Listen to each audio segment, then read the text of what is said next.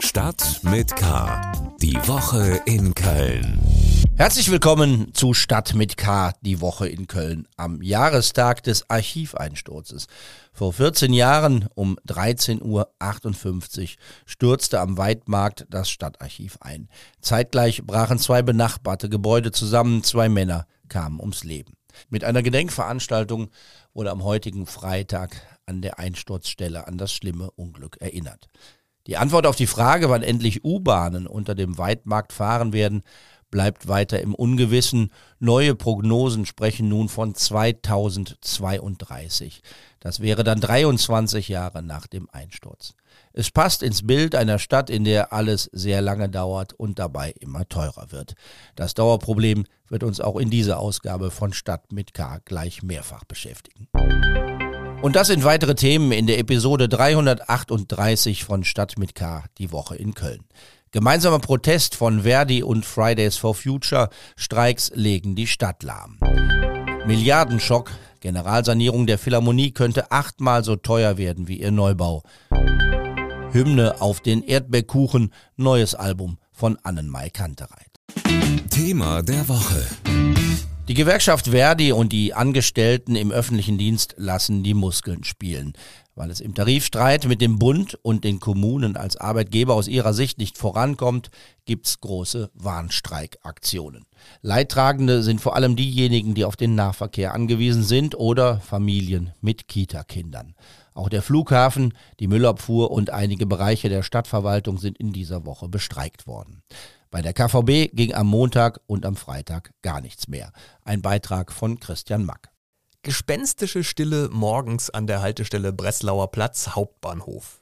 Hier, wo an einem normalen Morgen tausende Pendlerinnen und Pendler zur Rush-Hour hektisch ein- und aussteigen, um zu ihrer Arbeit zu kommen, ist es jetzt menschenleer wie nach der berühmten Zombie-Apokalypse im Kino. Man könnte sich sogar jetzt genüsslich ins Gleisbett legen und gefahrlos ein Nickerchen machen, denn heute fährt hier garantiert kein Zug mehr lang. Für die meisten Kölnerinnen und Kölner kommt der Streik immerhin nicht überraschend.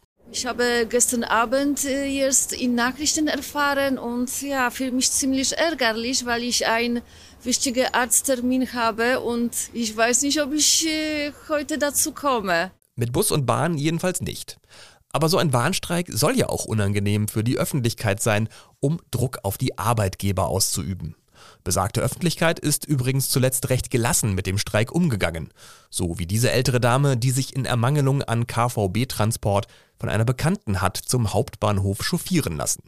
Über Sinn und Unsinn des Streiks ist sie sich selbst nicht so ganz sicher. Ob das wirklich was bringt, bezweifle ich weil ich habe das Gefühl, in den letzten Jahren die Arbeitgeber lassen sich davon auch nicht mehr groß ins Boxen jagen. Ne?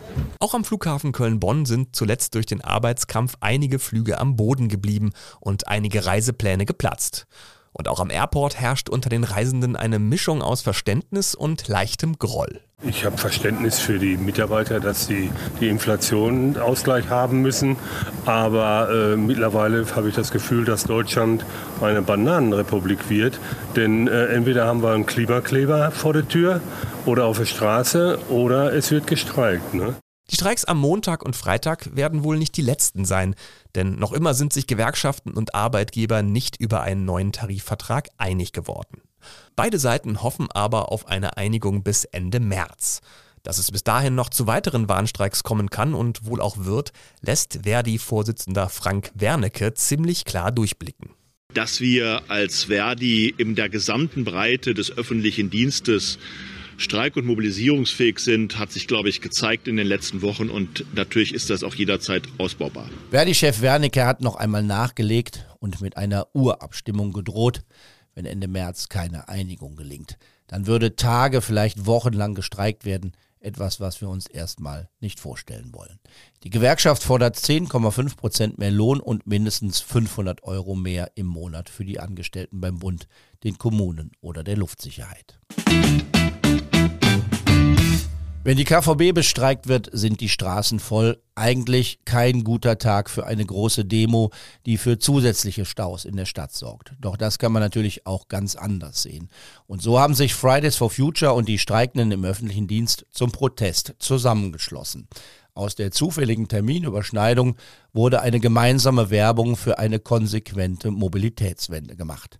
Klimastreik und Nahverkehrsstreik, auch am Betriebshof der KVB in Nil, kamen die doch eigentlich recht unterschiedlichen Gruppen zusammen. Fridays for Future unterstützt heute die Beschäftigten des ÖPNV in ihren Forderungen nach besseren Arbeitsbedingungen und Löhnen. Als Klimagerechtigkeitsbewegung wissen wir, dass es nicht nur mehr Busse und Bahnen braucht für eine Verkehrswende, sondern auch die Menschen, die die Busse und Bahnen fahren. Und deswegen streiken wir heute gemeinsam. Wir fahren zusammen heißt auch, wir streiken zusammen. Wir streiken ja für Klimagerechtigkeit und auch für Klimaschutz. Und ein Schritt zu Klimaschutz und zu mehr Klimagerechtigkeit ist ein gerechter ÖPNV. Und dazu gehören gerechte Lohne für alle Beschäftigten, Ausbau von Nahverkehr. Und das ist auch nur möglich, wenn wir Arbeitende für ÖPNV haben, die gerecht und gesund arbeiten können. Deswegen streiken wir mit Verdi zusammen. Ähm, ich denke, weil es wichtig ist, Solidarität zu zeigen.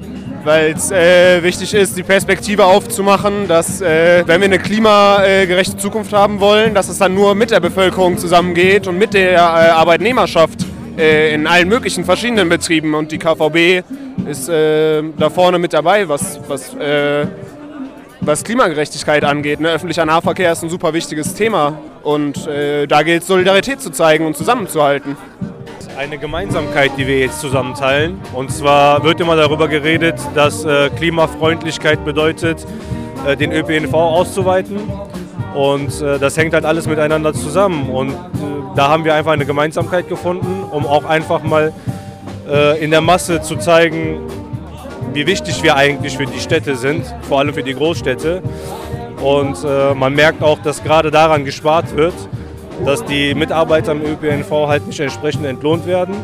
Und das muss sich einfach in Zukunft ändern, weil der Beruf ist einfach zu unattraktiv geworden. Ich denke, es ist halt wichtig, dass wir zusammenstreiken, weil es im Endeffekt darum geht, dass man den Verkehr in Form von PKWs von der Straße kriegt. Und das schafft man nur, indem man dem Nahverkehr mehr Geld zur Verfügung stellt. Weil man kann nicht sagen, wir haben eine Inflation von 8,7 Prozent, ihr bekommt 5 Prozent auf 24 Monate. Was ist das?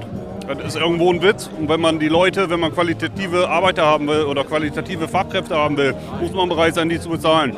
Das ist halt der Punkt. Und das geht halt nur, wenn man Geld in der Hand nimmt und dementsprechend halt dann vielleicht auch mit Fridays for Future zusammen sich dafür stark macht, weil die im Endeffekt ja auch dafür stehen, dass die PKWs von der Straße kommen. Laura Ostender hat die Stimmen gesammelt.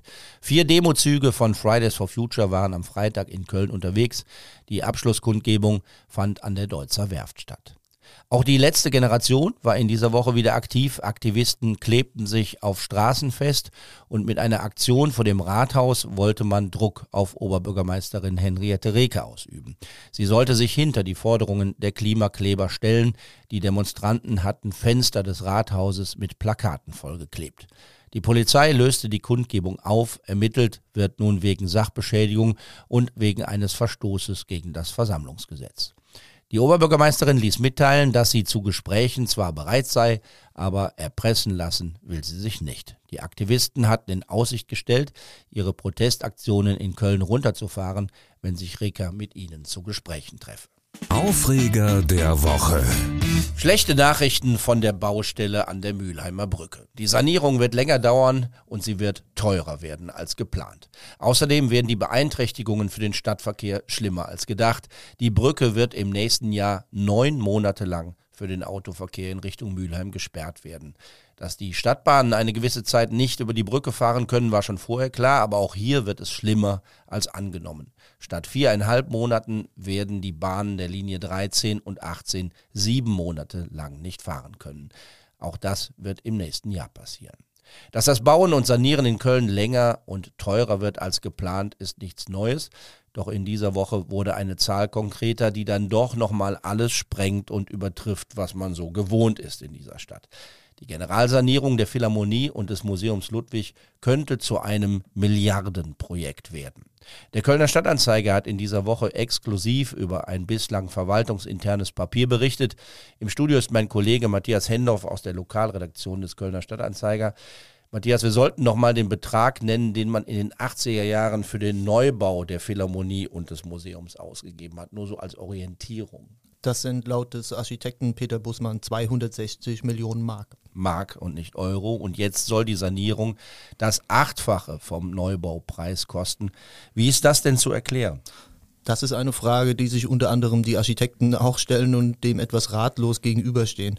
Grundlage dieser Zahlen ist eine Machbarkeitsstudie der städtischen Gebäudewirtschaft, die mittlerweile zwei Jahre alt ist und die hat vier Varianten untersucht, unter anderem, ob man im laufenden Betrieb saniert oder eine Philharmonie interimsweise oder sogar ganz neu an anderer Stelle baut.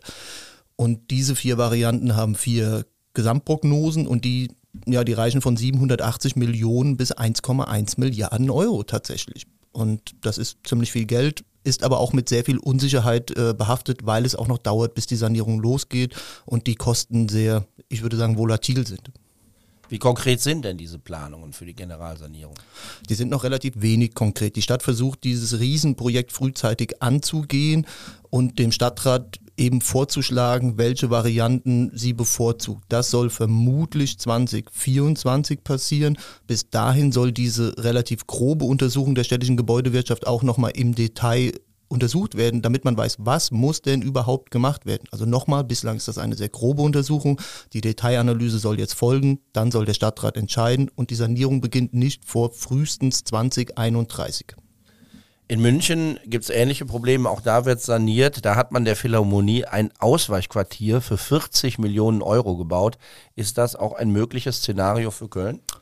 Möglich ja, für wie wahrscheinlich ich das halte, da würde ich ein Fragezeichen dahinter setzen. Also die Stadt hat eben diese 40 Millionen auch in diesen vier Varianten angegeben, also dass man die Philharmonie woanders für einige Jahre aufbaut.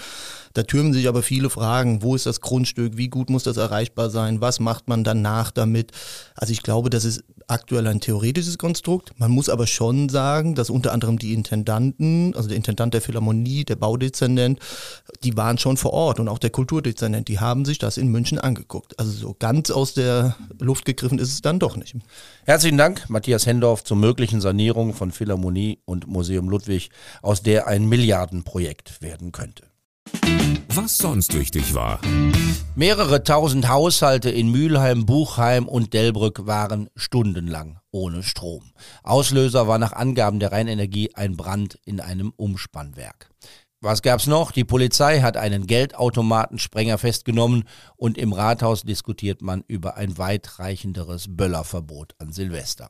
Nicht mehr diskutiert wird über das viele Geld, das man für einen Brunnen auf dem Neumarkt ausgeben will.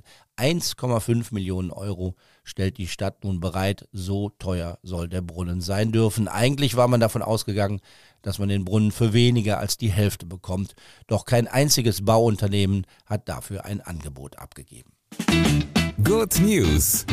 Die erste schwarze Bibliothek des Landes befindet sich in Köln. Sie vermittelt die Vielfalt schwarzer Kultur und Geschichte und sie feierte in dieser Woche ihren ersten Geburtstag. Herzlichen Glückwunsch. Die Feier war Teil des Black History Month, einer weltweiten Veranstaltungsreihe im Februar, die die Geschichte schwarzer Menschen mehr ins Bewusstsein rücken möchte. Einer der Organisatoren, Kies Hamaimbo, über die Kölner Theodor Wonja Michael Bibliothek. Wir haben in dieser Bibliothek wirklich eine so große ähm, Repertoire oder Fundus an Bücher, auch für Kinder, dass Kinder wirklich hier äh, lesen können, aber auch für Erwachsene, Romane, Sachbücher, äh, Poesie und alle Bücher, die etwa, die, die von schwarzen Menschen geschrieben worden sind oder aber auch über die Geschichte oder unterschiedliche Themen über oder von äh, schwarzen Menschen. Benannt ist die Bibliothek nach dem afrodeutschen Schriftsteller Theodor Wonja Michael. Der Überlebende der NS-Zeit verstarb 2019 und sein Nachlass mit rund 200 Büchern bildete dann den Grundstock der ersten schwarzen Bibliothek NRWs. Zum Lesen und zukünftig auch zum Ausleihen sind alle Menschen eingeladen. Jeden Sonntag ab 12 Uhr werden die Türen der Bibliothek in der Viktoriastraße 6 bis 8 in der Innenstadt geöffnet. Auch afrikanische Kochkurse und Lesungen finden dort statt. Auch wenn zwei Drittel der Band mittlerweile in Berlin wohnen, bleibt Annenmai Kantreit natürlich die erfolgreichste Band Kölns. Berlin, das wissen wir spätestens seit der Hymne Tommy, ist nur eine Zwischenstation, denn alle Wege führen nach Rom und irgendwann nach Köln. Annenmai Kantereit haben ein neues Album gemacht, aufgenommen in ihrem Kölner Proberaum. Es ist Abend und wir sitzen bei mir. Wir spielen Karten und ich bin am Verlieren. Kommst du vorbei? Ich mein, wir sind hier. Es ist Abend und wir sitzen bei mir. Ich glaube, wir können fast alles äh, besser, als wir vor zehn Jahren können. Also wir, äh, wir spielen unsere Instrumente besser, können äh, Henning singt besser, schreibt noch bessere Songs zum Teil. Und, äh, ja, das, äh, ich glaube, da haben wir schon an, an ein paar Sachen Fortschritte gemacht. Ja, also wäre auch komisch, wenn es andersrum wäre. Ja. Das ist ja dann schon auch ein bisschen der Anspruch, dass man ein bisschen, bisschen sich weiterentwickelt. Severin Kantereit und Christopher Annen über das neue Album von Anmai Kantereit. Es ist Abend und wir sitzen bei mir, ist der Titelsong. Ein feines Album ist's geworden mit einigen sehr starken Stücken. Während der Corona-Zeit hatten Anne Mai Kantereit eines der besten Alben zum Leben mit und in der Pandemie gemacht, wie ich finde. Jetzt kehren sie zurück zu den sehr viel leichteren Themen, was vielleicht den alten Fans mehr gefällt. Ein Stück widmet sich sogar dem Erdbeerkuchen beim Kaffeekränzchen. Ich glaube auch, dass das ein ganz gutes Sinnbild als Song ist für das, was dieses Album auch viel für uns war. Einfach mal ein Song über ein Thema, was ja nicht ein Erdbeerkuchen ist. Hat. Ja, ja, genau, weil mhm. nach dem ja. letzten Album 12, was so in der Pandemie zu Hause und schwere Themen und für uns auch ein sehr emotionales und ähm, ja ein Album war, wo wir uns gar nicht sicher waren, wie kommt das überhaupt an und ne, ganz anders für uns auch war, ex viel experimenteller. Jetzt dieses Album einfach mal war, ey, komm, wir haben Bock auf einen Song über einen Erdbeerkuchen und da knallen wir einfach mal ein bisschen laute Gitarren drüber und es macht einfach Spaß zu spielen und da muss jetzt nicht noch der die zweite Ebene und der doppelte Boden drin sein. Christopher Annen und Severin Kantereit sind zu Gast bei Talk mit K, der Interview-Podcast-Reihe des Kölner Stadtanzeiger und sie sprechen mit der Kollegin Sarah Brasak über das neue Album. Überall da zu hören, wo es Podcasts gibt und natürlich über unsere Homepage ksda.de. Ihr könnt aber auch einfach den Shownotes dieser Ausgabe folgen. Auch die führen euch zum ganzen Interview mit Anne-Mai Kantereit. Ganz aktuell, gerade erschienen, ist ein Talk mit K mit Cordula Stratmann anlässlich der laufenden Lit Cologne. Da gibt es übrigens im Gegensatz zu früheren Jahren noch für viele Veranstaltungen Tickets. An diesem Samstag können wir noch mit Oliver Pollack die große Liebe suchen oder sie nach dem neuen Format Litpop vielleicht abends beim Tanzen im Stadtgarten finden. Am Mittwoch erzählt die Autorin Antonia Baum von einer Frau, die Mutter und am Ende ihrer Kräfte ist. Abseits der Lit Cologne, aber nicht weniger spannend, tritt Kurt Krömer Mittwochabend am Tanzbrunnen auf. Was steht sonst noch an in den nächsten Tagen? Wir hoffen natürlich, dass der FC irgendwie wieder in die Spur kommt. Solange freuen wir uns mit Fortuna Köln. Auch dort wird in diesen Tagen der 75. Geburtstag des Vereins gefeiert. Zum Heimspiel gegen Bocholt haben sich Vertreter der Mannschaft von 1973 angesagt, dem einzigen Jahr der Fortuna in der ersten Bundesliga. Und auch Pokalfinalisten aus dem Jahr 1983 werden dort sein. Da erinnern sich dann auch die FC-Fans noch sehr lebhaft dran, denn das Pokalfinale war ja ein Kölner Derby. Der FC schlug Fortuna damals mit einem Abstaubertor von Pierre Litbarski. Es war alles andere als eine überzeugende Leistung, die die FC-Kicker da ablieferten. Der damalige Fortuna-Präsident Jean Löring sah es nach dem Spiel so wie die allermeisten Fans im Stadion. Wir erinnern uns. Äh, ich habe äh, über 90 Minuten eine bessere Fortuna gesehen.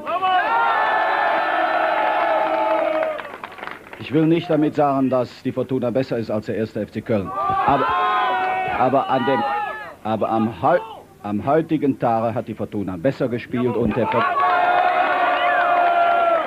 und der Sieg hätte genau umgekehrt sein müssen. Es hätte 1-0 für die Fortuna heißen müssen. Ein bisschen Sportgeschichte zum Abschluss dieser Ausgabe von Stadt mit K. Wir sind nächsten Freitag wieder am Start. Bis dahin, bleibt wachsam, aber bitte auch gelassen. Tschö. Start mit K.